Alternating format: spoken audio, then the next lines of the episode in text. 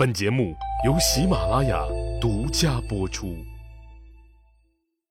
上一集里，我说到了周王室和楚国人一直不对付的事儿。要想把这事儿说清楚，还真得从楚人的前世今生开始说起。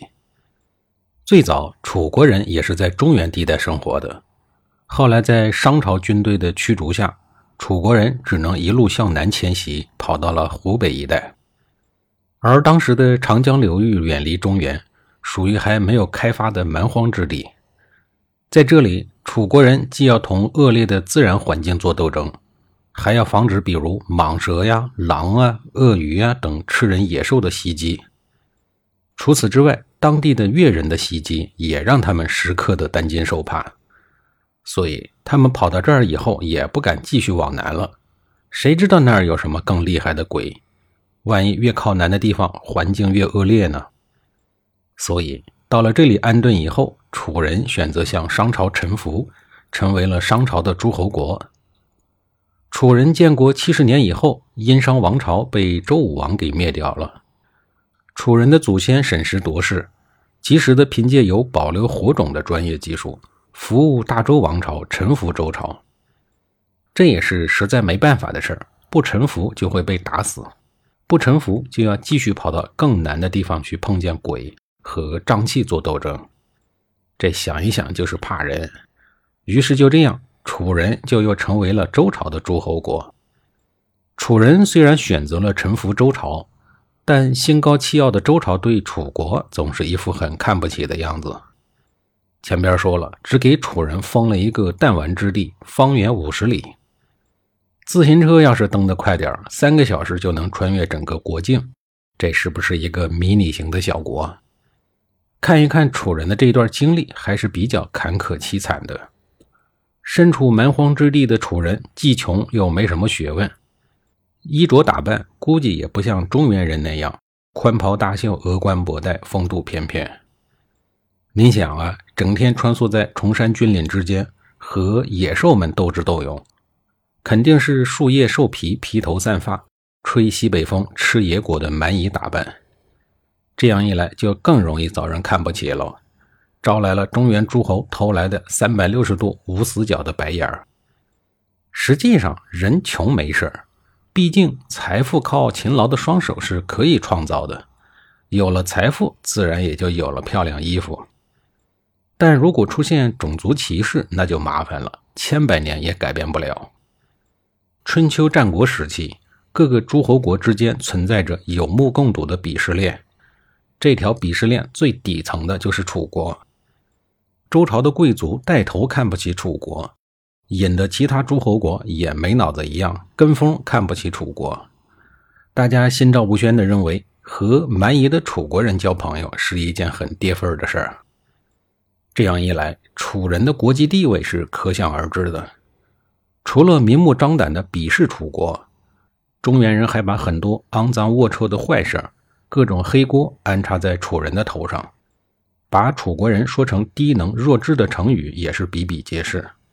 您比如“刻舟求剑”“狐假虎威”“画蛇添足”“夸夸其谈”“趾高气扬”“叶公好龙”“子虚乌有”“朝秦暮楚”等等，你们去查吧，这些成语后面的典故。全都是表现楚人差劲、愚蠢的一面。这从一个侧面就能证明，中原诸侯是多么的看不起楚国。这都几千年过去了，这些成语还耳熟能详的，可见消除鄙视有多难。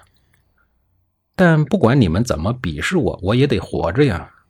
所以，楚人背着沉重的黑锅埋头苦干，经过数代人的努力经营，蛮荒之地终于繁荣了很多。也文明了，也有钱了，也能吃油条喝豆浆了，想蘸红糖蘸红糖，想蘸白糖蘸白糖了。但即便如此，楚人在中原诸侯的眼里依然是不值一提的，顶多算是穷人乍富。这种情况下，楚国君臣不得不为自己的荣誉而战，为了尊严而努力。他们除了超额、超期完成对周天子的朝贡。还经常跋山涉水的自费去帮周天子打仗，主动干各种脏活累活。可即便是这样，周天子也没有给楚人好眼色。召集各个诸侯国开会的时候，只有子爵地位的楚国人竟然不能和其他诸侯同列一席。我们试想一下那个会议场景：中原的大诸侯们在会议桌上喝着香茶，捋着胡须，然后夸夸其谈，指点江山；而同为诸侯国的楚人呢，只能在会议室里端茶送水。或者在犄角旮旯里待着旁听一下。算了，还是不要想了，太让人郁闷了。野百合还有春天的，蛮人难道就没尊严？为此，他们不断的上诉周朝，想提高一下自己的爵位，以希望能够在众多诸侯的眼里有几分面子。无奈每次提交，每次驳回，每次都受辱。长期的歧视和打压，逼得楚人最终脱周。自立为王。楚国是东西两周中最早揭竿而起的诸侯国，并从此拉开了周楚的千年世仇。以上种种给人一种感觉：如果楚人不是中原诸侯国眼中的蛮族，似乎很难让人置信。